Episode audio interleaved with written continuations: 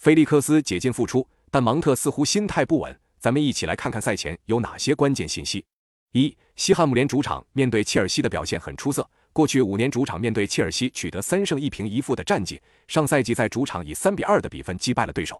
二、由于克雷尔上一轮面对纽卡的比赛受伤下场，本场比赛要是西汉姆联选择继续打三中卫，就需要边卫约翰逊来客串右中卫的位置。最近三场比赛，西汉姆联打三中卫取得了二胜一平的成绩，但随着克雷尔的受伤出现了变数。三、切尔西中场芒特最近的表现不太出色，并且他与俱乐部在续约问题上也未能达成一致。这位蓝军太子在斯坦福桥的前景不太明朗，作为最近几年切尔西的绝对主力，这不会是一个好消息。四、切尔西的伤病已经有了很大的缓解，两个主力边翼位詹姆斯、切尔维尔伤愈归队，并且斯特林。菲利克斯本场比赛也都具备出场条件，相比之前伤病情况缓和了许多。五，切尔西主帅波特执教生涯六次面对西汉姆联主帅莫耶斯取得了二胜四平的不败战绩，而他七次面对西汉姆联也是拿到了二胜五平的不败战绩。